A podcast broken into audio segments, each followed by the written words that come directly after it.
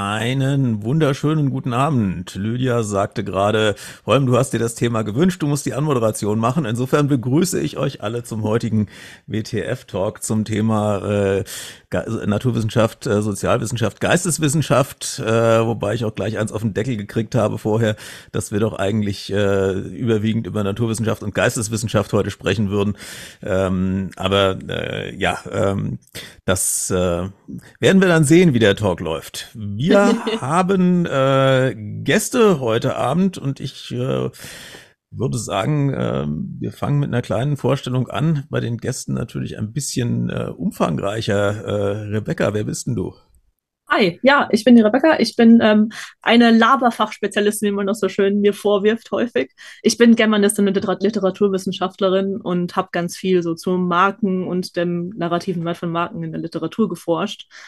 Bin aber jetzt auch so ein bisschen in der Skeptiker-Bubble unterwegs und interessiere mich dementsprechend auch für die Schnittflächen, die wir halt so haben als Geisteswissenschaftler mit Naturwissenschaften und anderen Disziplinen.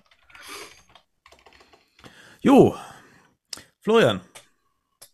Ja, wunderschönen guten Tag. Äh, ich bin Physiker, also die andere Seite der Wissenschaft, ähm, bin aber nicht mehr, das sage ich auch gleich dazu, äh, aktiv forschender Physiker, das war ich früher mal auf dem Gebiet der Quantenphysik, sondern mittlerweile äh, verbringe ich meine Zeit damit, über das zu reden und das zu schreiben, was andere Leute forschen, bin also Wissenschaftspublizist äh, und in dieser Funktion hauptsächlich im naturwissenschaftlich-technischen Bereich tätig, aber ein bisschen auch äh, in anderen Gebieten, habe also durchaus auch in dieser Funktion als Wissenschaftspublizist immer wieder mal mit Leuten aus den Sozialwissenschaften zu tun, Geisteswissenschaften eher weniger, äh, was ich persönlich schade finde. Jo, dann machen wir mit uns weiter. Bernd. Ach du Jemand.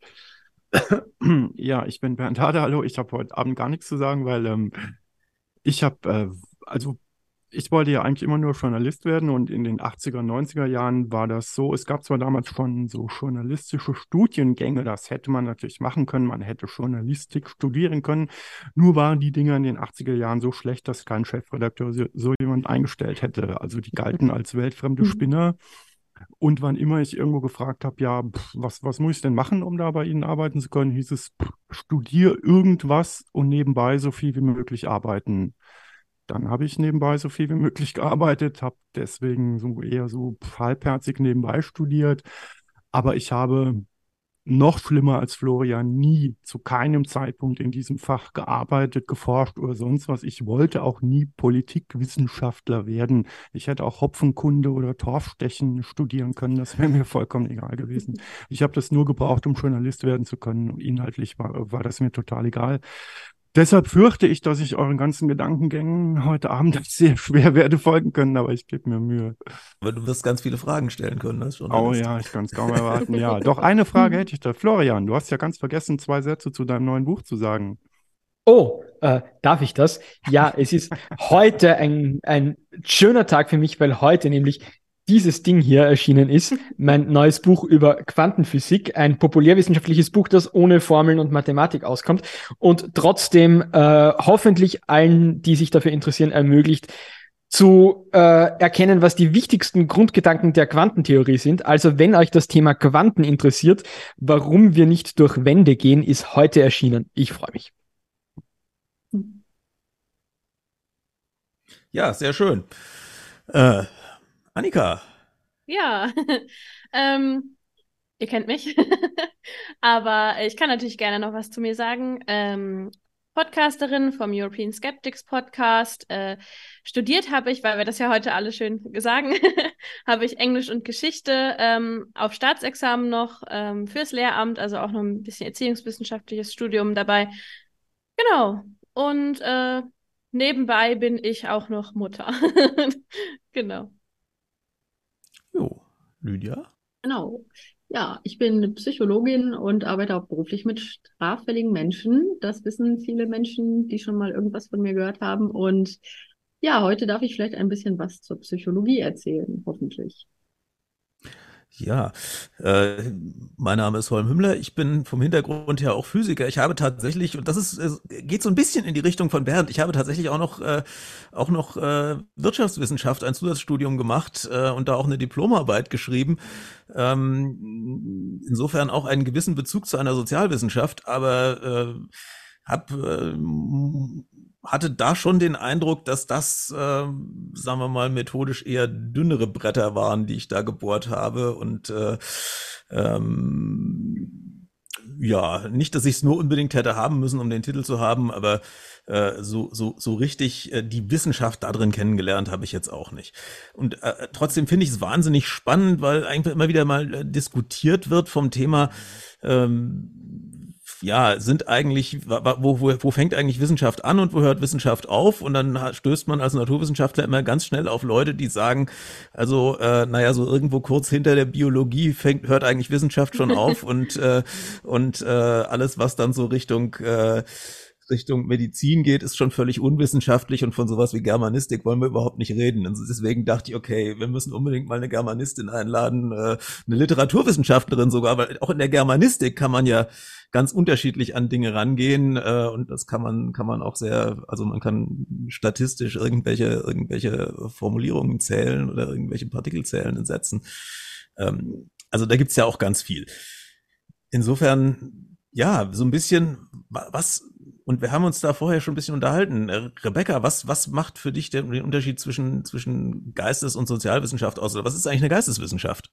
Ich glaube, das, das kann man auf verschiedene Weisen angehen. Also es gibt verschiedene Modelle, nach denen man das irgendwie teilen kann. Also gerade so diesen Divide zwischen Kulturwissenschaften, also das wäre so der Überbegriff für Geisteswissenschaften und Sozialwissenschaften und Naturwissenschaften. Also die einen sagen, das liegt irgendwie an dem Gegenstand, der da untersucht wird die Naturwissenschaften befassen sich mit den Phänomenen in der Natur, also außerhalb des Menschen, und die Kulturwissenschaften mit der Kultur und allem, was der Mensch und sein Verstand so hervorbringt.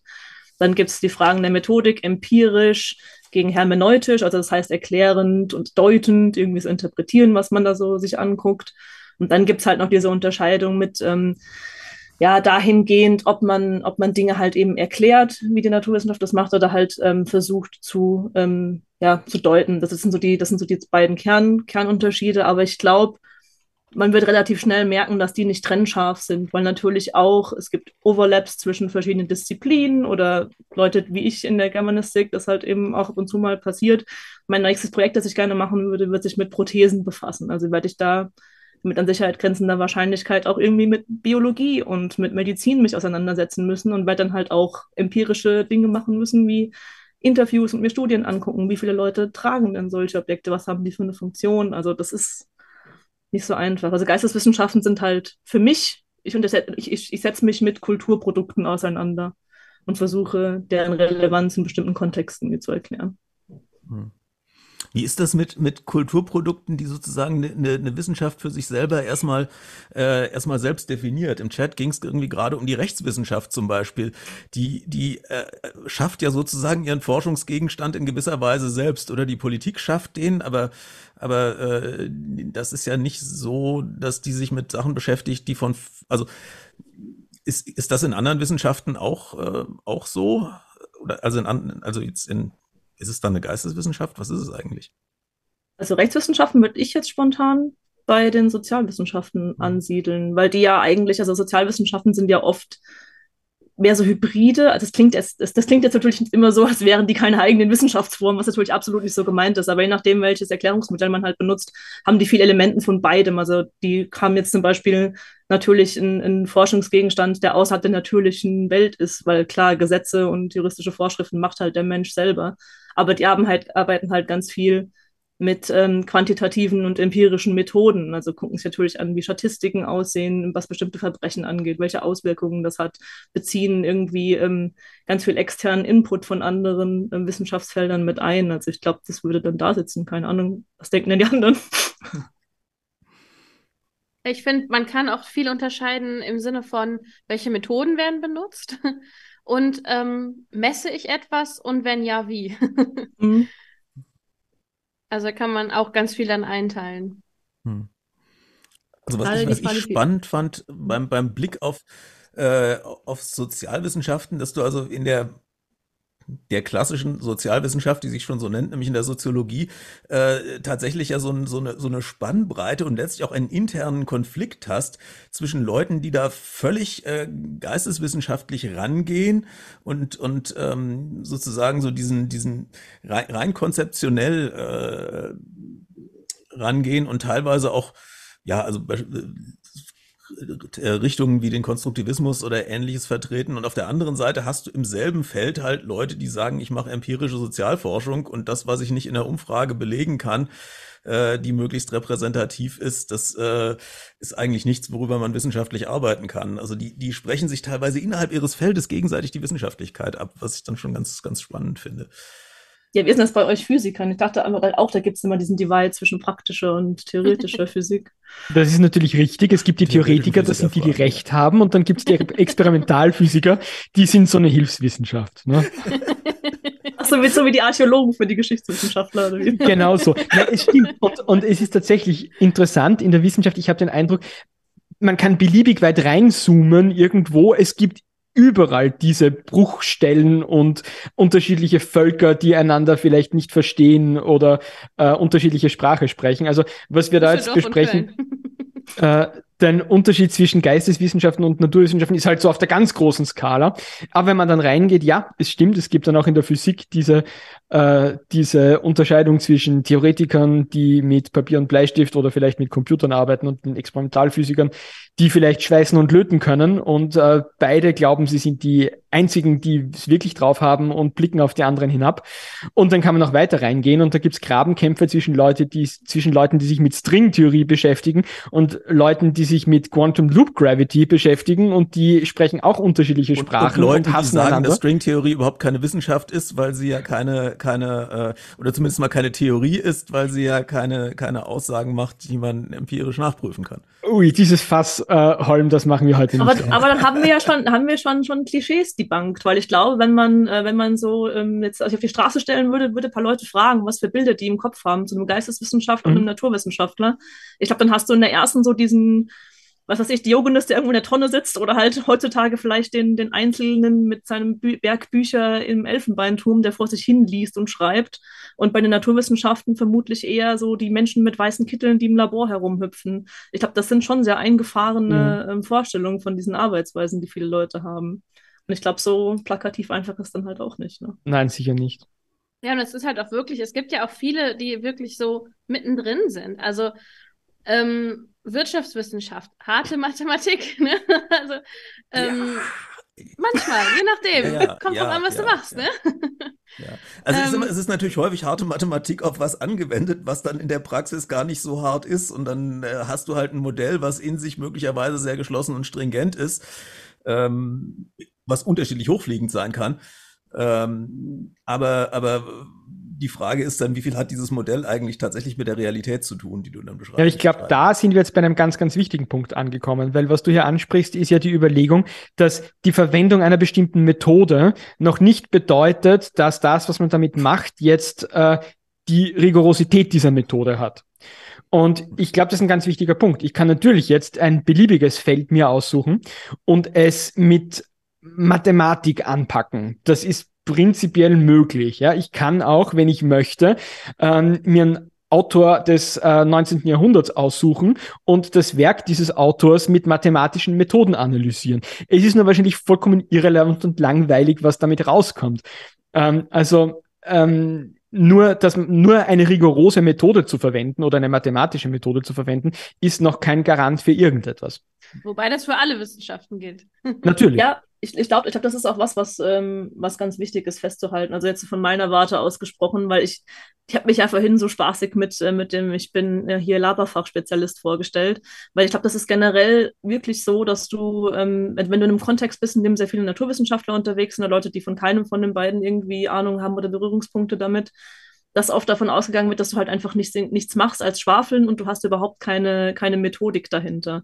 Und so einfach ist es natürlich auch nicht. Also wir haben ganz ähnliche Prozesse in den Geisteswissenschaften, wie wir die in allen anderen Wissenschaften kennen. Klar, wir können natürlich jetzt nicht irgendwie Studien reproduzieren, aber wir haben auch Peer-Review-Prozesse, Wir müssen auch logisch ähm, valide Argumente aufbauen. Wir müssen alles, was wir so behaupten in unseren Analysen, natürlich auch irgendwo belegen. Also wenn das jetzt in meinem konkreten Fall mit Textstellen ist, wo ich sage, guck mal, das ist der Kontext, in dem ein Autor etwas sagt oder wie er sich da präsentiert und daraus ziehe ich diesen Schluss. Ich kann mich ja auch nicht einfach hinstellen und sagen, so ist halt jetzt so. Würdest du sagen, ihr habt, ihr habt festgelegte Mechanismen, nach denen ihr, nach denen, oder im Fach äh, sozusagen, äh, im Fach irgendwie einvernehmliche oder allgemein so verstandene Mechanismen, nach denen man sagen kann, das ist eine valide Aussage und das nicht? Ich glaube, das geht ganz viel auf Formallogik irgendwie zurück. Also kannst du wirklich mit dem Beleg, den du ziehst, das, das genau unter, unter, untermauern. Also du kannst natürlich jetzt nicht hergehen und kannst sagen, okay, ich habe jetzt einen, äh, ein Argument aufgebaut, das modens-ponens-mäßig so nach der logischen Struktur ja super funktioniert. Aber wenn die Prämisse halt falsch ist, dann ist die Prämisse halt falsch und ist natürlich auch der Schluss falsch. Also da, da läuft ganz viel drauf hinaus. Und halt Methodik ist sehr unterschiedlich. Also es ist auch innerhalb, wie, wie Florian schon für die Physik gesagt hat, innerhalb der Literaturwissenschaften schon unterschiedlich. Da gibt es komparative Modelle, wenn Leute halt entweder verschiedene Texte oder auch Texte aus verschiedenen Kulturen vergleichen. Oder was ich halt jetzt zum Beispiel viel gemacht habe, ist halt so als Gruppenmethodik ist Close Reading. Also ich habe mir halt ähm, eine bestimmte Fragestellung vor, ähm, vorgeknöpft und habe mir diverse Bücher, die ich halt zu diesem Themenkomplex ähm, passend ausgesucht habe, ganz präzise angeguckt und halt wirklich einzelne Textstellen so Wort für Wort auseinandergepflückt, um halt zu gucken, wie diese Konstrukte und die Begriffe, die da verwendet werden, halt bestimmte Themengebiete oder bestimmte Bilder generieren. So in die Richtung. Also es kommt auch immer darauf an, in welcher, welcher Richtung du arbeitest. Gibt ja auch bei uns zum Beispiel den, den, den Split zwischen Sprachwissenschaften und Literaturwissenschaften innerhalb der Germanistik. Ja. Äh, Julia, du hattest so ein bisschen den, den, den, den Bruch in der, in der Psychologie ja auch äh, erlebt in deinem Studium, wie du sagtest. Ach, naja, also ich war an der Ruhr-Uni Bochum und das ist was länger her. Ich fühle mich ein wenig alt, wenn ich darüber nachdenke. Aber ich habe 2009 Diplom gemacht und ähm, ja, auf jeden Fall Diplom noch. Das ist das, was heute Master ist. Das kennt man nicht mehr.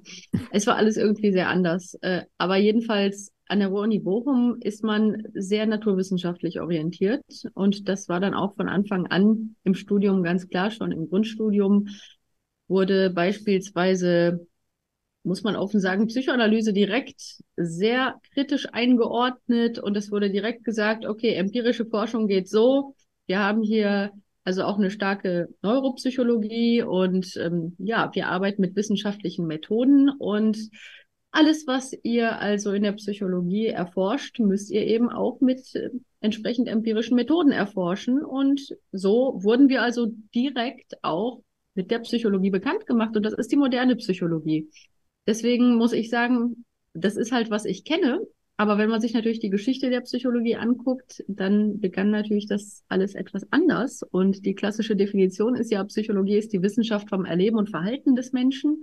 Und wenn man drüber nachdenkt, das Erleben ist ja ein ziemlich weites Feld. Also Wahrnehmungen, Emotionen, Gedanken, Erinnerungen, da gehört jede Menge dazu. Und wie untersucht man das? Und das ist ja dann die große Frage. Und ja, vor der Psychologie gab es natürlich Disziplinen wie Philosophie und Theologie, die sich damit beschäftigt haben. Und da gab es diverse Annahmen, aber man hat sie halt eben nicht geprüft. Und auch als die Psychologie begann, natürlich denken viele Menschen bis heute bei Psychologie sofort Sigmund Freud, der Typ mit dem Foto mit der Zigarre. Und das ist dann direkt so ein Bild, was echt viele Menschen assoziieren. Und Sigmund Freud war auch historisch eine mega wichtige Figur und hat auch definitiv viele spannende Überlegungen gehabt. Aber viele seiner Überlegungen wirken aus heutiger Sicht halt kreativ, aber nicht haltbar. Und das ist halt eben das große Problem, dass, äh, ja, dass man natürlich damals irgendwo einen Anfang finden musste, aber sehr kurz gesagt hat sich die Psychologie im Laufe des 20. Jahrhunderts natürlich wesentlich gewandelt und hin eben zu, wie können wir überprüfen, was wir glauben. Und wir benutzen natürlich verschiedene Methoden. Also natürlich gibt es zum Beispiel etwas, was viele Menschen sicherlich wissen, wenn sie über psychologische Forschung nachdenken. Selbstauskunft, Interviews, äh, verschiedenste Testungen wo man eben die Ausprägung zum Beispiel von Persönlichkeitsmerkmalen feststellen kann. Aber es gibt ja auch ähm, die Möglichkeit, zum Beispiel die Hirnaktivität zu messen. Also das sind dann ja wieder Methoden, die dann aus dem medizinischen Bereich kommen. Und der Punkt ist halt auch, dass immer weiter geforscht wird. Und das ist auch etwas, was ich ganz spannend finde. Als ich noch studiert habe, gab es ein Sozialpsychologie-Lehrbuch und da waren halt ein paar Untersuchungen drin, die schon was älter waren und die man leider nicht so richtig repliziert hat und wo man aus heutiger Sicht dann sagen würde, ja, ähm, das war halt eben ein Problem. Also man muss natürlich Dinge immer wieder replizieren und auch Variablen verändern. Und ein ganz bekanntes Beispiel dafür ist der Zuschauereffekt. Das war ein ganz großes, bekanntes Thema in der Sozialpsychologie. Also sehr, sehr kurz gefasst, dass man halt mit ähm, Versuchssettings dann geprüft hat, ob halt Menschen weniger dazu bereit sind zu helfen, umso mehr Menschen in einer Situation sind. Dass man also die Verantwortung durch alle teilt, subjektiv und persönlich weniger Verantwortung empfindet. Und tatsächlich auf der subjektiven Ebene ist das so. Aber ganz spannend ist, dass wenn du dann in der echten Welt schaust, dass in der echten Welt halt, da gab es eine Studie von 2019, äh, sich gezeigt hat, dass eben bei realen Vorfällen, wo Menschen Opfer von Gewalt und Aggressivität geworden sind, dass da in den meisten Fällen geholfen wird. Und das bedeutet jetzt nicht, dass die sozusagen äh, Untersuchungsergebnisse Ergebnisse falsch waren, aber was wir inzwischen wissen ist, sehr verkürzt gesagt, dass wenn auch nur eine Person in der echten Realität sagt, so, ich greife jetzt ein, dass dann sogar andere, die dabei sind, nach dieser ersten Person, die eingreift, sogar eher bereit sind, dann mitzuhelfen. Und da spielen dann wieder Faktoren eine Rolle wie Persönlichkeitsvariablen. Manche Menschen die halt eine sehr hohe Selbstwirksamkeitsüberzeugung haben, die also sehr stark davon ausgehen, dass ihr eigenes Verhalten, ihre eigene Entscheidung was bewirkt. Wenn eine Person, die dann eine gute Selbstwirksamkeitsüberzeugung hat, wenn die dann in so, so eine Situation geht, dann wird die halt eher helfen als eine Person mit einer niedrigen Selbstwirksamkeitsüberzeugung. Okay, ich will jetzt nicht allzu tief abschweifen, aber das sind jetzt Beispiele dafür, dass man natürlich Dinge prüfen und replizieren und in verschiedenen Settings prüfen und alle Variablen berücksichtigen muss. Das Schöne ist, das macht die moderne Psychologie. Und das finde ich halt so großartig und deswegen lese ich auch immer gerne alle Aktualisierungen in meinem Fach, weil tatsächlich umso mehr Forschung existiert, desto sicherer werden wir uns eben, wie man die Erkenntnisse auch immer klarer fassen kann und immer mehr auch anwenden kann auf die Realität. Jo. Zeigt aber eben es zeigt aber eben auch, dass du letztlich, äh, die Frage kam so ein bisschen im Chat auf, gibt es überhaupt eine Wissenschaft, die ohne Statistik arbeitet? Mhm. Äh, also du kannst wunderbar mit statistischen Methoden äh, irgendein Experiment untersuchen, ähm, wenn du wenn du nicht, nicht genau hinterfragst, was du da eigentlich tust, dann kriegst du halt Aussagen nur über das Setting dieses Experiments. Und in, in dem Moment, wo es jemand äh, repliziert, der halt das Experiment nicht ganz genau so nachbaut, siehst du eigentlich, ob die, ob die Aussagekraft überhaupt erst da ist. Mhm. Und wenn es jemand möglicherweise hinterfragt, der auch gar nicht mit statistischen Methoden arbeitet, sondern einfach nur sagt, ich, ich gehe jetzt an das Konzept mal ran und gucke mal, welche Kontextfaktoren sind da, die möglicherweise in dem Experiment nicht berücksichtigt sind, ist das eben auch ein Wertbeitrag, der, der wichtig sein kann. Es ist aber auch, glaube ich, wieder so eine Begriffsfrage irgendwie. Also wo hört Wissenschaft auf? Wann, wo, wann fängt Wissenschaft überhaupt an? Weil ich glaube, das ist ganz interessant auch zu sehen, weil in unserem, also im deutschsprachigen Kontext hast du da ganz andere Battles als im englischsprachigen. Das ist, glaube ich, so ähnlich wie das jetzt, was weiß ich, ein bisschen weit hergeholt, aber dieser, diese, dieser Divide zwischen Sex und Gender, den du ja im Deutschen in der Sprache nicht hast. Genauso hast du ja in einem akademischen Kontext die Humanities und die Sciences. Und das ist ja auch ein Argument, was sehr oft benutzt wird, um Geisteswissenschaften und Sozialwissenschaften die Wissenschaftlichkeit abzusprechen. Also bei den Social Sciences geht's noch, weil die ja auch oft noch mit dem, mit dem Begriff betitelt werden im, im englischsprachigen Raum.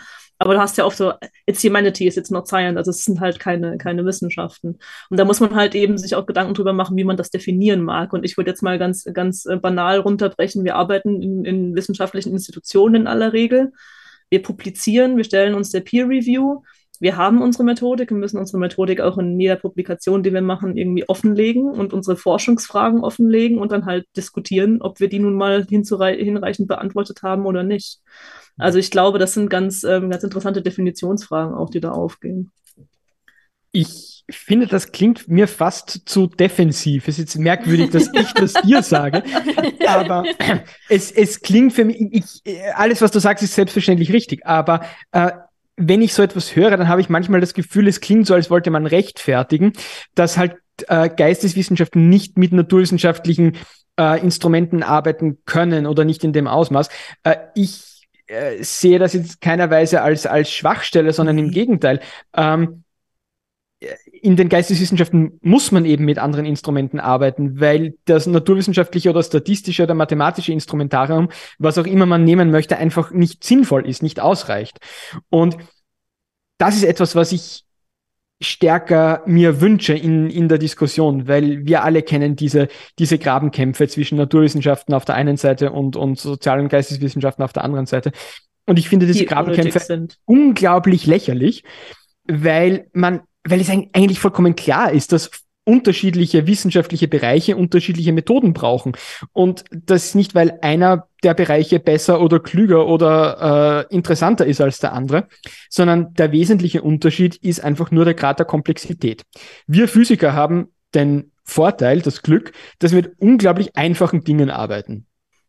Ähm, Also, also ich weiß jetzt nicht, so Quantenphysik klingt jetzt nicht einfach für mich. Naja, was, was macht die Quantenphysik? Die beschäftigt sich mit Dingen wie ein Elektron, das um einen Atomkern kreist. Ich meine, wie viel simpler kann es noch werden? Ja, Ne? das ein dass du Dampfmaschine. Quantenphysik machst, dann guck dir mal an, wenn du 200, äh, wenn, wenn du äh, zwei, zwei schwere Atomkerne aufeinander schießt und dann irgendwie 2000 Teilchen produzierst. Ja. Ja, das können die Quantenphysiker eben eh nicht ordentlich ausrechnen. Da scheitern sie doch eh schon. Ja, das ist genau das Problem. Ja. Aber prinzipiell hat man es mit Objekten zu tun, die sehr präzise definierbar sind, wo ich weiß, wenn ich das so hinschreibe, dann ist das hier so, dann ist es in Papua-Neuguinea genauso und dann wird es in 200 Jahren noch immer so sein. Und das ist einfach in den äh, Geistes- und Sozialwissenschaften so nicht möglich, weil es da immer Kontext gibt, weil sich da äh, die Disziplin ändert, die Sprache ändert, das Thema ändert, die Inhalte ändern.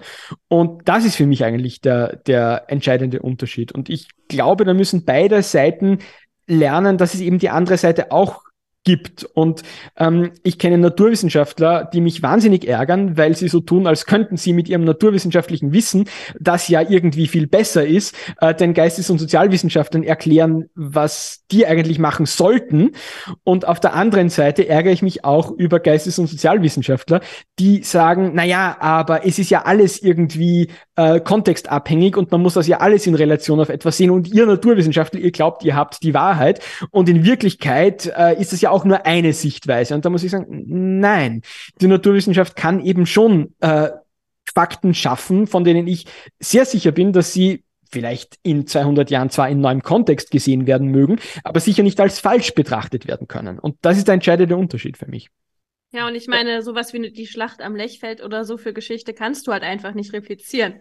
Ne? Also das Ich kannst hoffe du doch. versuchen, aber äh, besser mal nicht, ne? Also da hätte der Bernd, glaube ich, auch was gegen. Ich wollte gerade sagen, das wäre das wäre ein Fall für die Ethikkommission. Ja, ich, ich würde so ein bisschen, also ich, ich habe tatsächlich ähm, so, so im, im, im, im Rahmen, nicht im Rahmen meines Studiums, sondern im Rahmen meines eines, eines Begleitprogramms, wo ich halt auch unter lauter Geisteswissenschaftlern war, tatsächlich so ein bisschen dieses Wissenschaftsbild vermittelt bekommen.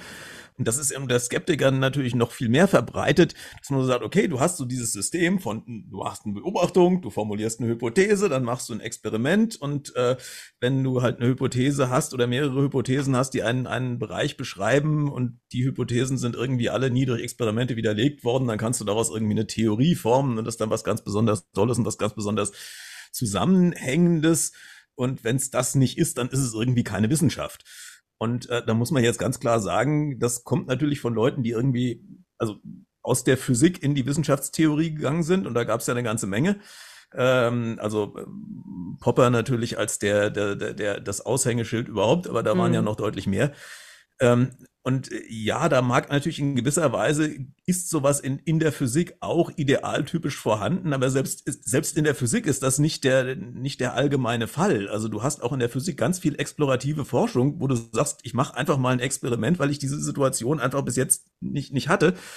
Und ich gucke erstmal und beobachte möglichst viel und gucke, was dabei rauskommt. Und dann kann ich überhaupt erst anfangen, Hypothesen zu, zu äh, finden. Und wenn ich mir das ganze CERN angucke, ähm, wo also äh, ja natürlich als der als der der große Beschleuniger der LHC da gebaut wurde, hat man sich natürlich die Frage gestellt, äh, also hat man natürlich schon vorher gesagt, okay, also ich habe die und jene Hypothesen, ich will diese und Sa diese und jene Sachen überprüfen, aber weil irgendwie muss ich auch begründen, dass ich jetzt ein paar Milliarden kriege, um dieses Ding zu bauen. Aber aber äh, letztlich muss man natürlich sagen, ganz ganz viel davon ist eben auch und die Experimente sind auch so aufgebaut, wir messen einfach mal alles, was da in dieser Kollision passiert, weil das ist ein Energiebereich, den wir noch nie erforscht haben. Und da interessiert uns alles, was da passiert. Und wir messen alle Parameter, die irgendwie messbar sind, um so ein Gesamtbild zu kriegen und zu gucken, was, was, was ist da?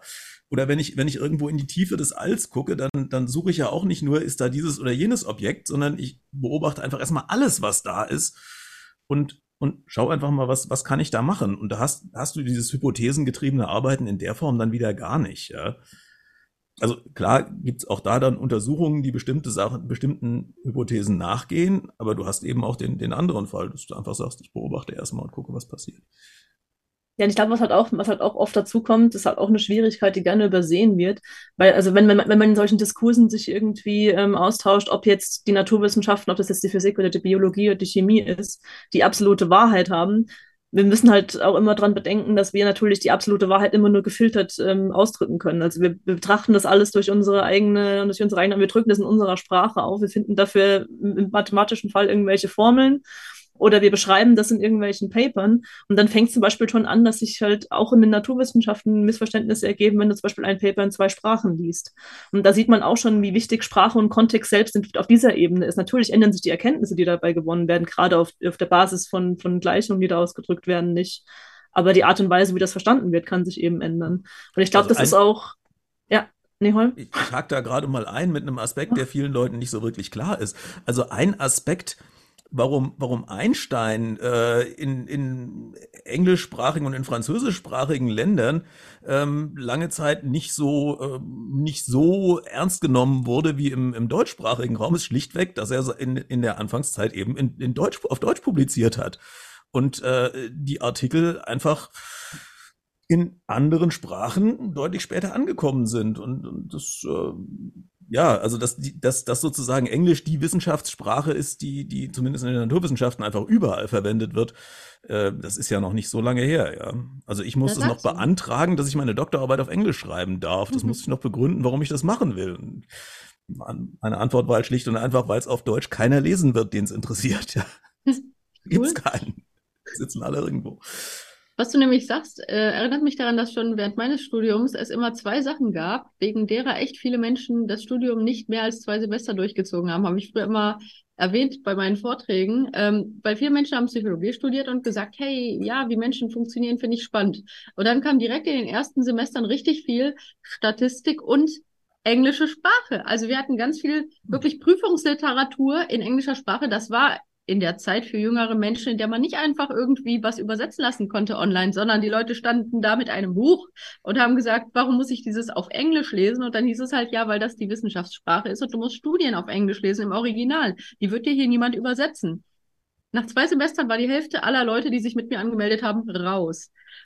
Ich weiß nicht, ob das immer noch so ist, aber Statistik und die Tatsache, dass wir eben doch sehr viel englische ähm, Literatur hatten als Grundlage für die Prüfung. Das waren zwei wesentliche Aspekte, die viele dann doch nicht so gerne hatten. Es ist auch, deshalb, da kommt auch wieder so die, die Rolle der Sprache ähm, ganz gut voraus, weil ich glaube, wenn du zum Beispiel Philosophie studierst, also ich habe ja ähm, äh, Germanistik und Philosophie studiert in Frankfurt auf Magister und da gibt's dann halt immer diese ellenlangen Diskussionen, wenn du jetzt beispielsweise ein Seminar belegst und du liest, ähm, was weiß ich, einen Text von, von, von Stuart Mill, dann musst du halt auch dich darauf einigen, welche Übersetzung du benutzt. Weil hm. gerade, also umgekehrt genauso, wenn du jetzt zum Beispiel Kant liest im englischen Kontext, du kannst natürlich nicht erwarten, dass jeder, dass jeder auf dem gleichen Level die Sprache beherrscht, aber je nachdem, welche, welche Übersetzung du liest, hast du zum Teil eine ganz andere Interpretation von diesem Text. Also ich glaube, man darf nicht vernachlässigen, wie wichtig es ist, sich mit Sprache zu befassen und wie wichtig es ist, auch die Kontexte zu kennen, in denen halt ähm, Texte entstanden sind. Also das ist auch so eine Quellenkritikfrage irgendwie mit welcher Art von Quelle arbeitest du, was ist der Kontext, in dem die entstanden ist. Und ich glaube, das ist auch was, was wir alle aus Corona hätten lernen sollen, dass wir halt einander brauchen und dieses Verständnis, dass die jeweiligen Disziplinen und jeweiligen Wissenschaftskulturen irgendwie generieren, Hand in Hand gehen müssen, wenn man ein positives Ergebnis erzielen will. Für die Gesellschaft. Amen. Und Quellenkritik ist natürlich was, was ich jetzt aus Geschichte auch sehr gut kenne. ähm, weil man zum Beispiel teilweise an Denkmälern schon sehen kann, die sagen dann mehr, also es gibt das Hermers-Denkmal zum Beispiel, das sagt mehr über die Entstehungszeit aus, als über das, was es ein Denkmal dafür ist. Ähm, weil es Richtung Erbfeind Frankreich blickt zum Beispiel. ähm, was, ne? und, und was nicht halt so falsch ist, weil die Römer auch aus der Richtung kamen damals. Also die kamen ja, ja nicht aus ganz Rom, grob. vom Rhein. Also. nee, aber das ist äh, total wichtig, dass man sich auch anschaut, ähm, was, was ist der Kontext, wann ist es entstanden, ähm, wer es gefragt. Genau. Ja, aber das ist genau, das ist für mich eigentlich schon einer der faszinierenden Punkte an der Naturwissenschaft, dass es da eben, dass das dort nicht unbedingt notwendig ist.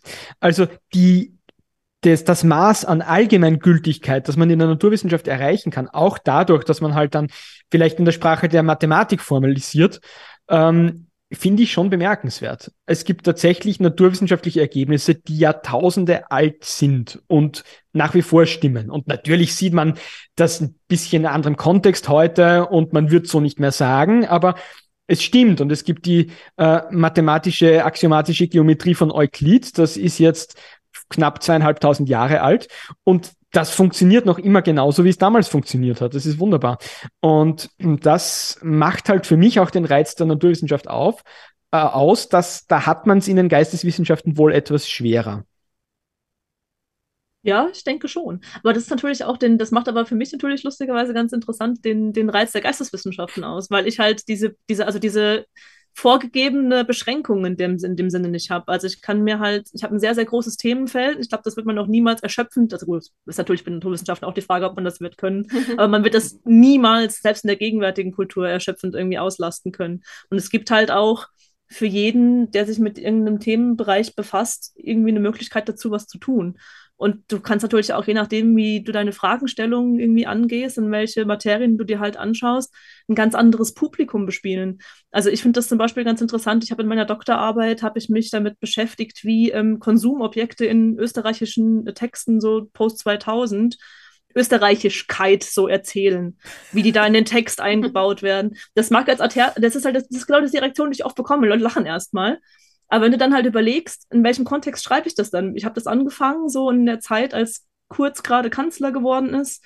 Das hat eine ganz große politische Relevanz. Und wenn du dich mit historischen Studien zu Österreich beschäftigst, wirst du immer wieder darauf stoßen, wie wichtig das ist, wie Österreich als Marke inszeniert wird und wie irgendwelche Konsumgegenstände Österreich definieren. Und das ist halt ganz interessant zu sehen, weil das mag auf den ersten Moment total weird klingen, aber wenn du dich ein bisschen reingefuchst hast, wird dir erstmal bewusst, was für Universen sich da irgendwie auftun. Also ich glaube, ich komme mir dann, ich stelle mir dann immer vor, so, also keine Ahnung, unser ähm, ein gemeinsamer, gemeinsamer Bekannter von uns, Holm, der hat ja ein ähm, eine, eine Sternwarte jetzt eröffnet in Bad Homburg und ich glaube, so wie er da durch sein, äh, durch sein Teleskop in die, in die Sterne schaut und total fasziniert und glücklich ist mit diesem Moment, so geht es mir, weil ich dann halt sehe, oh, das ist eine Fragestellung, die total interessant und relevant sein kann. Nein, also ich glaube, wir haben so unsere Universen, die unterschiedlich sind. aber, aber, aber das Lachen bei mir kam tatsächlich aus der Situation heraus, dass ich dachte, oh, wow, das ist, das, ich, es, es, es erschließt sich sofort, warum dieser Forschungsgegenstand wahnsinnig interessant ist äh, und auch möglicherweise durchaus unter unterhaltsame äh, Ergebnisse zutage führen kann. Und, und ähm, aber man wäre natürlich trotzdem so nicht drauf gekommen, ja. Also ich musste schon sagen, ich war sehr zwiegespalten in der Zeit, weil ich habe halt 2016 angefangen. Und mit jedem Jahr, in dem Österreich mehr abgedriftet ist, habe ich mir so gedacht, bitte nicht, aber gleichzeitig, ja, danke, du validierst gerade mein Projekt. ja. Also es zwei Seelen ach in meiner Brust und ja. so, ne? Also, weil es auch im, im Chat schon mal vorkam, möchte ich mir äh, nicht drum rumkommen, äh, zumindest mal einen, eine Verwendung des Begriffs Geisteswissenschaft äh, anzuführen, die, die definitiv äh, pseudowissenschaftlich ist. Ähm, das ist nämlich die Verwendung des Begriffs Geisteswissenschaft, wie wir sie bei Rudolf Steiner finden, der oh. seine Anthroposophie mit dem Begriff Geisteswissenschaft belegt, ähm, aber damit letztlich nichts anderes meint als Hellseherei und, und, äh, und, und Esoterik. Und das ist natürlich natürlich, äh, das hat natürlich nichts mit dem zu tun, was man auch in, in einer solide arbeitenden Geisteswissenschaft tun würde und äh, keine Geisterwissenschaft.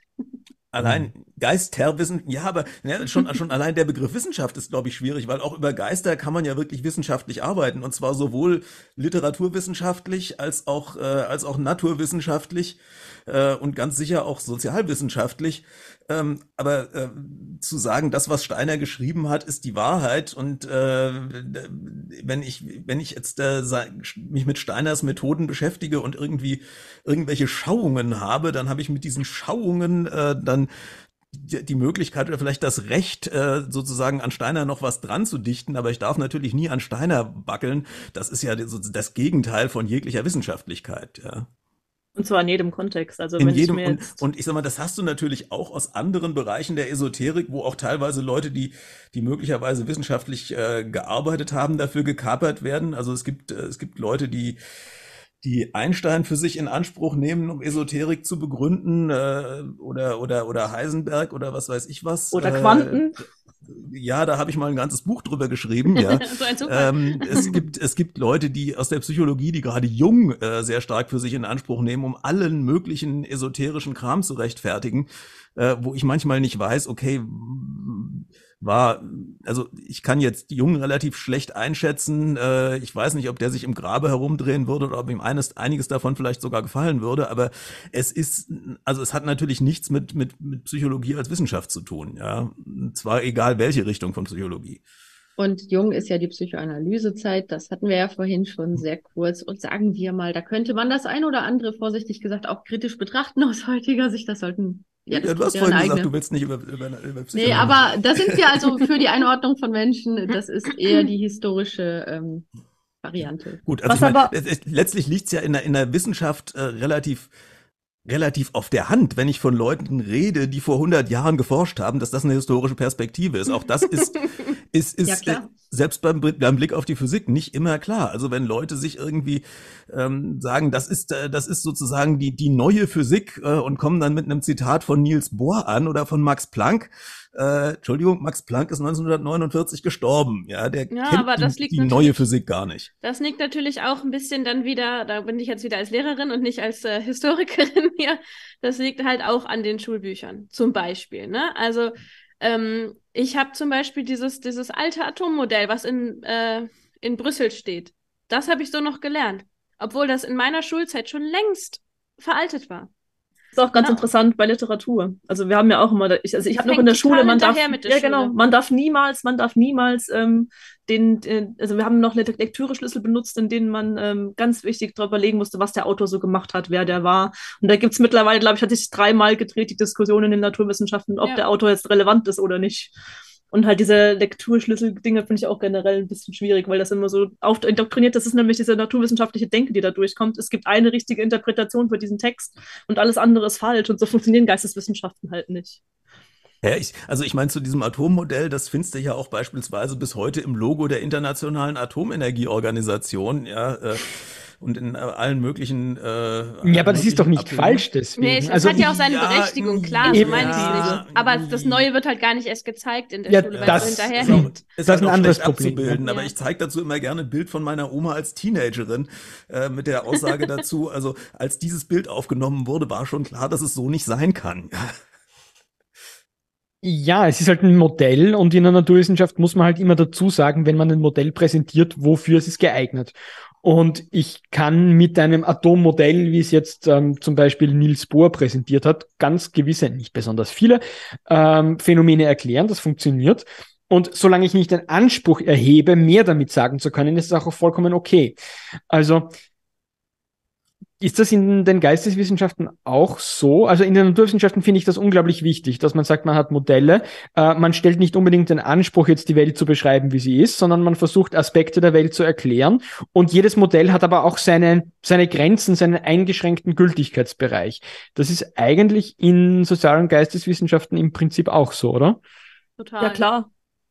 Ne? Sind wir uns einig, oder? Ja.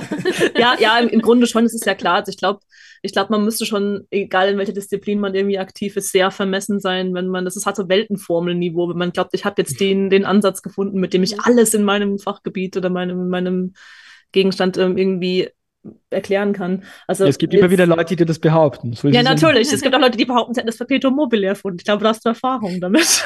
Meistens stimmt es nicht. Aber das ist halt genau das Ding. Ich glaube, ich glaube, man muss halt auch sich mal Gedanken darüber machen, wie groß zum Beispiel das Feld ist, das man irgendwie erforscht. Also wenn du jetzt, keine Ahnung, ähm, vielleicht ist es auch eine naive Vorstellung, korrigiert mich, wenn ich mich da irre. Aber wenn du jetzt als Physiker am CERN arbeitest, zum Beispiel, hast du ja in der aller Regel, wie du schon vorhin gesagt hast, eine relativ konkrete Fragestellung und einen relativ konkreten Forschungsgegenstand und machst mit konkreten Dingen, in konkreten Rahmen deine, deine, deine Experimente. Wenn, Und- du, wenn du als Physiker am CERN arbeitest, bist du vor allen Dingen ein ganz kleines Rädchen in einem riesengroßen Getriebe, was dir da sehr plastisch wird, weil äh, teilweise dann tausend Autoren auf einer Publikation stehen. Ja, das kommt noch dazu, aber bei uns ist halt zum Beispiel auch so, also ich hatte jetzt zum Beispiel lange die Frage, als ich angefangen habe zu promovieren, welche Texte ich dann auswähle. Weil klar, ich hatte mir halt methodisch relevant, also was jetzt für den gegenwärtigen politischen Dis- Diskurs irgendwie wichtig ist, halt gesagt, okay, ich mache jetzt diese 2000er-Grenze, habe rationalisiert, warum das die Grenze ist, die ich ziehe. Aber selbst nach 2000 hast du halt einen schier unermesslichen ähm, Anzahl an Texten. Also A kannst du die gar nicht alle kennen. Das fängt ja schon mal damit an. Du kannst natürlich auch nur auswählen, was du kennst. Also du musst sehr viel lesen. Und das ist immer noch äh, immer schon eingeschränkt. Und dann hast du natürlich auch eine Auswahl, die du dann triffst. Und das beschränkt natürlich auch schon, was du, was du herausfinden kannst. Das muss man auch ehrlich benennen. Also drum ist es bei uns auch genauso wichtig, glaube ich, wie bei, wie bei Naturwissenschaften, dass du halt eben auch einen Horizont aufmachst nach so einer Arbeit. Also keine Ahnung, ich habe jetzt dieses und jenes Konzept hier entwickelt in meinem Fall wäre das jetzt Consumer Literacy, also diese Lesefähigkeit, dass man lesen kann, mit welchen Botschaften, mit welchen narrativen Marken oder Gegenstände aufgeladen sind. Ich habe das jetzt hier angewendet. Das könnte man aber genauso gut im Kontext, was weiß ich, englische Literatur des 18. Jahrhunderts machen. Also du hast halt einen Beitrag für die Forschungslandschaft geleistet, aber wohl in dem Wissen, dass das eben beschränkt ist auf das, was du gerade gemacht hast. Hm. Also ich würde noch mal so ein bisschen zurückkommen wollen auf diesen, auf diese, ähm, Florian hat das vorhin mal aufgemacht mit dem, mit dem, äh, die Physiker, die irgendwie äh, meinen, jetzt andere, andere Bereiche belehren zu können.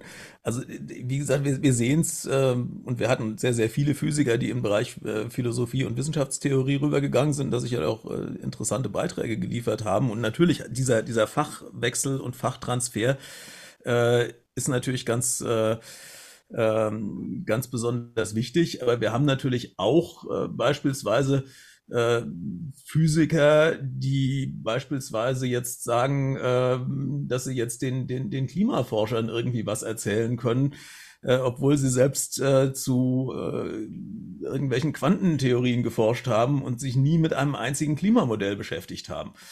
Äh, oder wir haben, wir haben äh, Chemiker, äh, die, äh, das ist jetzt äh, Carrie Mullis, die auf einmal behaupten, äh, Nobelpreisträger in Chemie, äh, der behauptet, äh, es gäbe keine Viren oder Viren würden nicht krank machen.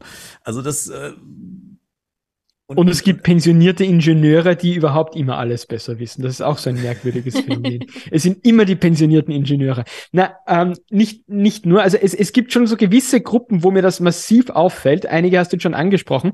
Philosophen würde ich auch noch dazu zählen. Äh, da gibt es auch medial sehr Präsente, die glauben, sie äh, können über alles äh, ihre Expertise abgeben und das stimmt dann das ist manchmal ein bisschen peinlich. Und, und unter Physikern muss ich ganz offen zugeben, kommt das auch oft vor. Äh, reinzugrätschen oder glauben, reingrätschen zu können in die Expertise anderer. Ich glaube, das ist etwas ungleich verteilt über die Disziplinen. Ich rede darüber gar nicht mehr, gar nicht erst über Geschichtslehrer. Kommt das auch vor? Äh, da gibt es vor allen Dingen sehr prominente Beispiele, die äh, da reden wir nicht drüber. Also ich, ich glaube, ich glaube, äh, aber das ist so ein bisschen das Phänomen hat man natürlich im Extrem bei Leuten, die dann sozusagen schon im Ruhestand sind. Und ich habe mir früher gesagt, also Physiker, die im Ruhestand sind, fangen an, die Welt zu retten. Ja, mhm. ähm, also dann, dann, dann muss man ganz schnell noch, äh, ganz schnell noch äh, den, die, den, den Weltfrieden retten oder oder äh, die, das, die großen Irrtümer aufklären zum Thema Ivar Javer, äh, Nobelpreisträger äh, für Physik ähm, dass äh, der auf einmal erklärt, dass es den Klimawandel nicht gibt und dann irgendwie bei der, als er gefragt wurde, wie er dann darauf kommt, meinte er, er hätte irgendwie ein paar Stunden auf Google recherchiert und deswegen wüsste er das ja, jetzt. Ja. Da also sagst du aber was, da sagst du aber was, Holm, weil ähm, ich habe vorhin im Chat gesehen, der, der gute kontrollierte Wahnwitz hat gefragt, ob Wissenschaft Moral hat. Und da ich ja keine Wissenschaftlerin bin, bin ich aus dieser Frage fein raus. Also dürft ihr Physiker die doch mal beantworten. hat Wissenschaft Moral, wenn sie den Weltfrieden retten kann? Ich glaube, Naturwissenschaft hat für sich genommen mal mit Moral wenig zu tun. Aber es ist halt ein grober Fehler, Naturwissenschaft zu betreiben, ohne dabei zu versuchen, ein moralischer Mensch zu sein. Aber das sind zwei sehr getrennte Dinge. Ne? Da sind wir jetzt bei solchen Dingen wie, wie dem, dem Manhattan Project. Äh, soll man als Physiker äh, sich dazu bereit erklären, eine Atombombe zu entwickeln? Das ist ein tief moralisches Thema würde ich aber jetzt getrennt sehen von der Naturwissenschaft als solche, ohne dadurch die Erlaubnis auszusprechen, dass man sich zurückziehen darf als Physiker auf den Standpunkt, na, es ist ja getrennt, deswegen muss ich mir darüber keine Gedanken machen. Das gilt natürlich nicht. Mhm. Halten siehst du das auch so? Ja, also ich, ich sehe es teilweise schon als, als also ich glaube tatsächlich nicht, dass irgendein Naturwissenschaftler sich keine Gedanken über moralische Fragen zu seinem Feld macht. Mhm. Er hat halt möglicherweise ganz andere Urteile dazu, weil er einen anderen Blickwinkel auf diese Themen hat. Und na klar kann das natürlich auch sein, dass man sich in dem Thema so verläuft und so davon begeistert ist, dass man mögliche Risiken auch gar nicht mehr sehen will. Das ist, das ist natürlich ähm, durchaus denkbar. Ähm, auf der anderen Seite ähm, lohnt es sich, denke ich, immer, wenn man, wenn man Sachen auch moralisch bewertet, ähm, mit Leuten auch zu reden, die äh, Sachkenntnis von dem Feld haben und in dem Feld tatsächlich geforscht haben. Ähm, weil das moralische äh, Urteil zu haben, ohne sich mit der Sache beschäftigt zu haben, ist meistens noch viel mhm. problematischer. Also ich glaube, ist ein wichtiger Punkt, ja. Ja, ich glaube, da kann man auch wieder mit Philosophie um die Ecke kommen. Also keine Ahnung, meine, mein erster Guttinstinkt wäre jetzt gewesen zu sagen, dass Naturwissenschaften so als, als reine, rein aus dem Forschungsstandpunkt heraus mal moralisch neutral sind. Also rein, rein, die, rein die Art und Weise, wie man forscht, weil du im Endeffekt ja ganz dicken Anführungszeichen nur dich damit befasst, was halt in der Natur nun mal draußen ist und was man daraus ziehen kann. Wobei was natürlich, natürlich nicht heißt, dass es keine Implikationen hat und dass die, die Art und Weise, wie das betrieben wird, nicht moralisch oder unmoralisch sein kann. Die, die Forschungsfrage ist möglicherweise auch, äh, hat möglicherweise auch moralische Aspekte. Ähm, also wenn ich natürlich, äh, und da müssen wir äh, gut, ich meine, der Elefant im Raum ist ja die, die, die Rassenforschung des Nationalsozialismus. Äh, die, die äh, im Prinzip durchaus naturwissenschaftliche Methoden verwendet hat, äh, aber die, die zu ganz, äh, also natürlich auch zu unwissenschaftlichen Ergebnissen geführt hat, aber, mhm. aber halt äh, natürlich unter, unter Forschungsfragen von vornherein stand, die auch moralisch hochproblematisch Ja, aber das war immer extrem schlechte Naturwissenschaft, das dürfen wir auch nicht vergessen. Ja. Also, Wobei man ja, nee, ja. Äh, mach, mach weiter, Florian, sorry. Na, ich, ich, ich wollte nur sagen, äh, das Problem an diesen Rassenforschungen war nicht nur, dass sie moralisch vollkommen inakzeptabel waren, das natürlich auch, aber das war auch richtig schlechte Wissenschaft. Es ist ja nicht so, dass die damals tatsächlich bewiesen hätten, dass es unterschiedliche Rassen gibt, die unterschiedliche Eigenschaften haben, sondern sie haben es versucht, aber äh, ihre äh, empirischen äh, Erkenntnisse waren ja überhaupt nicht geeignet in Wahrheit, das, äh, das zu beweisen, denn sonst hätten sie ja recht gehabt. Also das war richtig schlechte Wissenschaft. Mhm. Ja, ich glaube, man muss halt, man, sorry, ganz kurz, man darf, man darf auch nicht vergessen, dass man natürlich auch mit einer sehr guten Fragestellung und einer neutralen Wissenschaft ähm, unmoralische Ergebnisse hervorbringen kann. Also keine Ahnung, es gibt ja nicht umsonst, ähm, selbst, selbst bei uns Literaturwissenschaftlern gibt es Ethikkommissionen und äh, in, jedem, in jedem Moment, wo ich irgendwie beispielsweise ein Tier als Versuchsobjekt benutze oder mit irgendeinem Mensch auch nur spreche, muss ich halt ähm, mir vom Ethikrat absegnen lassen, in welcher Art und Weise ich das tue, welche Fragen ich stelle, ob ich mhm. den, die betreffende Person oder das betreffende Tier halt irgendwie unnötig leiden lasse. Und klar, wenn ich jetzt die, die als, als, als Biologe beispielsweise mich jetzt hinstelle und sage, ich muss jetzt ähm, herausfinden, warum es Krebs gibt, damit ich Krebs ähm, besiegen kann, kann ich das trotzdem auf unmoralischem Wege tun. Also ich glaube, das ist ein sehr, sehr, sehr, sehr weit gefächertes Feld. Mhm. Klar. Ja klar, du wirst natürlich auch in der, in der Biologie, je nach Forschungsfrage, ähm, wird es durchaus Forschungsfragen geben, wo man sagt, äh, also wenn du um diese Frage aufzuklären jetzt äh, jetzt äh, 500 Affen brauchst, äh, dann kriegst du auch die 500 Affen und bei einer anderen Forschungsfrage wird man sagen, wenn du dafür äh, 500, äh, sagen wir mal, äh, auf einem also von der, von der Leidensfähigkeit her sehr viel einfachere Organismen dafür äh, verschleißt, wirst du die eher nicht kriegen, weil einfach die Frage das nicht rechtfertigt. Ja.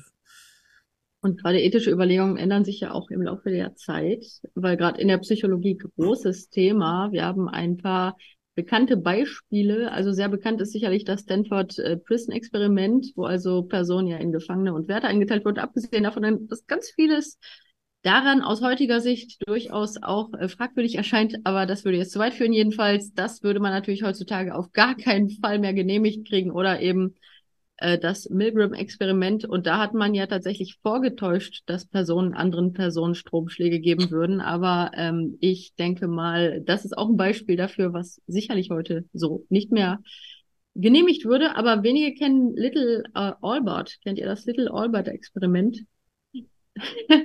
ja, muss ein bisschen lachen. Das war bei uns natürlich ein äh, Klassiker im Grundstudium. Also da hat man einem äh, kleinen Jungen Angst ankonditioniert, indem man immer ein lautes, ein lautes Geräusch gemacht hat, während man ihn eben dann ähm, mit einem visuellen Reiz konfrontiert hat. Man hat ihn also ein bisschen äh, versucht, so zu konditionieren wie ein Pavlovschen Hund so.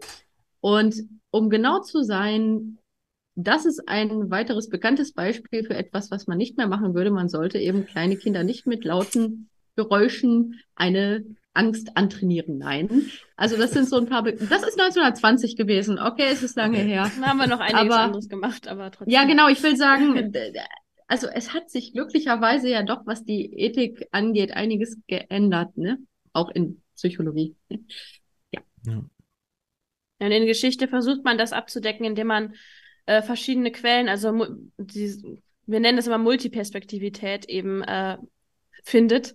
Also dass ich mir zum Beispiel, wenn ich jetzt ähm, ähm, mir äh, gerade Kolonialgeschichte zum Beispiel anschaue, dass ich dann nicht nur schaue, oh, ich gucke mir jetzt die belgischen Quellen an, sondern dass ich mir auch wirklich äh, Quellen von den Kolonialisierten anschaue. Und ähm, dadurch kann ich dann schon sehen, okay, es ist nicht alles so, wie, wie es in dieser einen Quelle steht.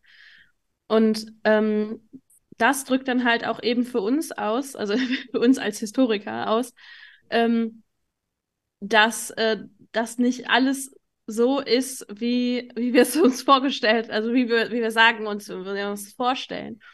Und ähm, das würde ich sagen, ist für, für Geschichte vielleicht so eine Art Moral. Hm. Das ist aber für uns auch relevant als, mhm. als Literaturwissenschaftler. Also was bei uns ein ganz großes Thema ist, und es ist auch, hat, in, hat in England noch viel mehr Prävalenz, als es, als es in Deutschland bis jetzt ist, fängt dabei im deutschsprachigen Raum auch an, so die Frage von Kanonisierung. Weil ich glaube, jeder, jeder weiß, wenn du, wenn du in der Schule beispielsweise Deutsch lernst, dann liest du halt Büchners Wojciech und du liest Goethes Faust und ein paar Gedichte von Schiller. Und das sind halt die kanonischen Texte, die man eben liest. Und man muss man, ähm, da muss man sich halt dann auch schon auch fragen, welche Perspektiven man da äh, bekommt. Und das natürlich, jetzt kommt wieder mit den bösen Klischees der, der alte weiße Mann, aber es gibt halt sehr, sehr viel mehr ähm, relevante Texte. Also keine Ahnung, es wird zum Beispiel ähm, in, in Mary Shelley, die schon recht früh im englischen Kontext äh, ganz massiv zum Literaturbetrieb beigetragen hat, wird übersehen. Oder halt heute auch Texte, ähm, die total relevant sind, die jetzt erst angefangen werden, besprochen zu werden. Also wir haben jetzt mit, mit Mito Sanyal zum Beispiel ganz wichtige deutsche Autoren, die eben keine alten weißen Männer sind. Und das ist ein ganz wichtiger Push, dass man solche Texte eben auch bespricht, generell neuere Literatur auch bespricht. Und das ist auch eine Verantwortung, dass man halt eben den Leuten, die sich mit den Texten beschäftigen, die halt die Kultur durch diese Filter be betrachten können, auch viel andere Perspektiven ähm, vorstellt, die sie vorher halt nicht gesehen haben. Mhm. Und auch nicht nur von den Quellen, also zum Beispiel in Geschichte jetzt auch nicht nur die Quellen aus der Vergangenheit multiperspektivisch zeigen, sondern auch ähm, wissenschaftliche Quellen. Und auch da, also zum Beispiel jetzt im Geschichtsunterricht. Gute Geschichtsunterricht an sich ist keine Wissenschaft, aber ähm, auch da eben darzustellen, äh, dieser Forscher sagt das, dieser Forscher sagt das. Also auch da diese Multiperspektivität, Multiperspektivität in, im Diskurs zu zeigen, in, der, in unserer Gegenwart. Ich würde auch gerne noch äh, zum Abschluss doch noch was loswerden, nämlich äh, zum Thema, wie persönliche Einstellungen auch über die Geschichte hinweg manchmal sehr maßgeblich zu Fehlbeurteilungen geführt haben. In meinem Fachgebiet, das ist genau etwas, womit ich mich intensiv beschäftigt habe, nämlich die Pathologisierung ungewöhnlicher sexueller Vorlieben. Und die wenigsten Menschen wissen, dass das rund anderthalb Jahrhunderte lang so in der Wissenschaft tatsächlich erfolgte, und zwar auf der Basis eines Psychiaters, der seinen katholischen Glauben und seine Praxis als Psychiater gleichgesetzt hat. Wenn man das sagt, dann denkt jeder heutzutage, wie bitte? Aber ähm, ja, äh, das ist halt die recht spannende, aber auch irgendwie tragische Geschichte von Benedikt Morell, der 1857 die Degenerationstheorie einführte. Der hat die so genannt, die Degenerationstheorie. Und der hat halt als erzkatholisch empfindender, aber auch vor allem denkender Mensch gesagt, ja, klar, also ich glaube als Katholik, dass Menschen krank werden, und zwar psychisch und körperlich durch Sünde. Theologie und Medizin und Psychiatrie alles in einen Topf geworfen. Und das war aber für seine Umgebung völlig plausibel, weil damals hat niemand die Theologie in Frage gestellt. Und weil das niemand in Frage gestellt hat, hat sich diese theologische Überzeugung so auf diese wissenschaftliche Interpretation der Realität eben ausgewirkt, dass man dann wirklich dazu gekommen ist, das hat er auch so postuliert, dass jede sexuelle Aktivität, die nicht der Zeugung eines Kindes dient, sündig und dadurch krank ist.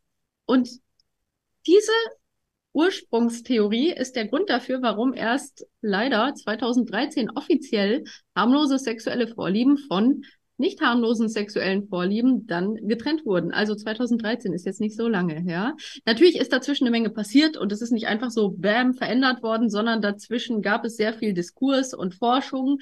Aber das Problem war halt der Folgefehler, weil seine Theorie so überzeugend war für auch das Wissenschaftsumfeld seiner Zeit, dass dann Richard von Kraft-Ebing 1886 in der Psychopathia Sexualis das Konzept fortgeführt hat.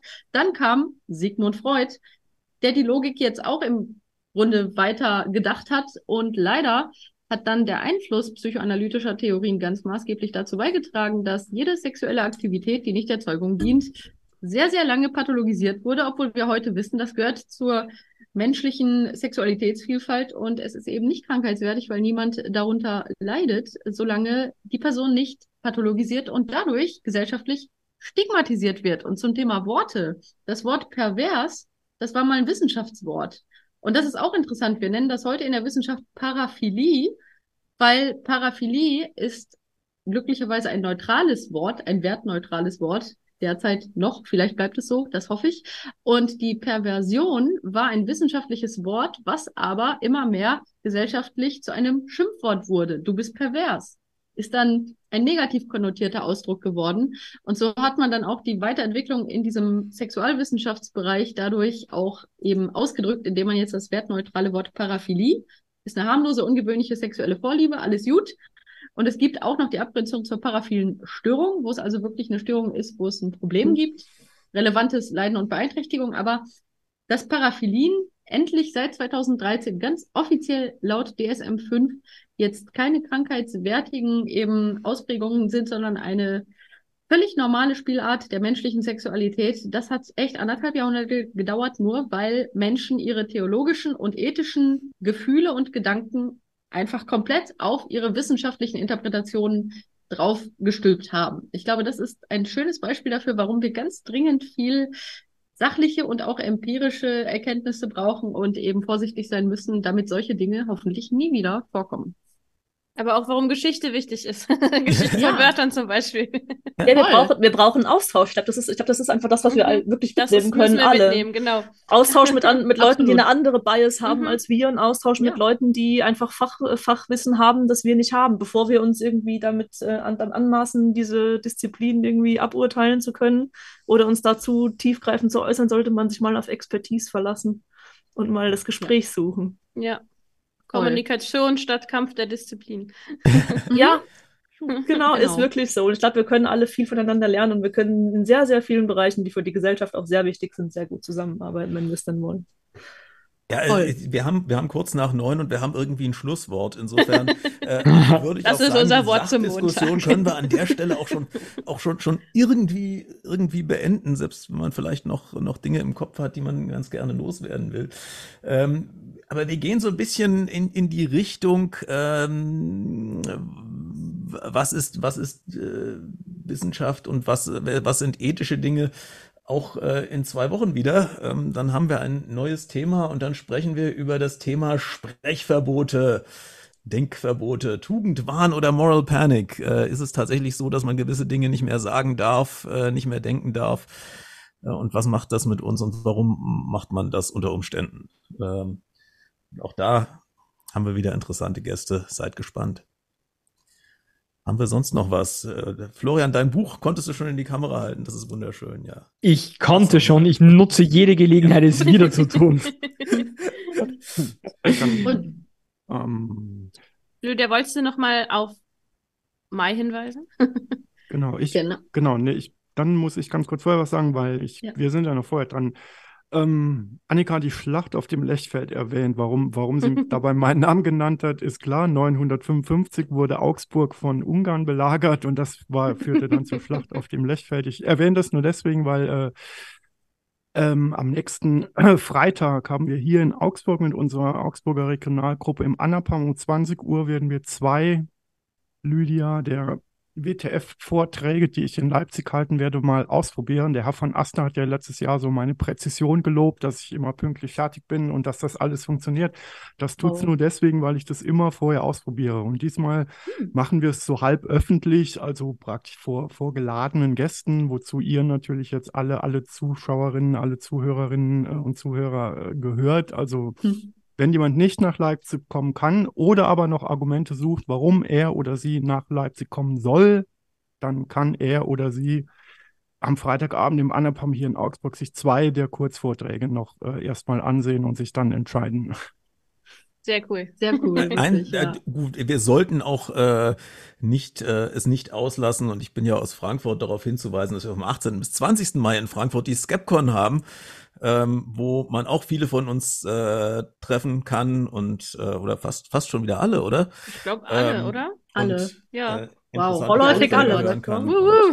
Party. Also, Müssen wir ein Gruppenfoto machen, finde ich, ne? und, Ja. und dann kann man uns dann kann man uns in, in Leipzig wieder treffen, Lydia. Genau, 26. 27. Mai, wtf-leipzig.de, das Wissenschaft trifft Freundschaft Wissensfestival. Und wieder haben wir sehr viele spannende Themenslots, die man einzeln besuchen kann oder auch Tages- oder Wochenendtickets eben holen. Und ich hoffe, dass da auch wieder viele spannende, disziplinübergreifende Diskussionen auch stattfinden werden. Jawohl. Schön. Cool. Jo, Dann da, bis zum nächsten Mal, oder? Tschüss. Schönen Vielen Abend. Dank. Gut. Tschüss. Ciao. Ciao. Tschüss.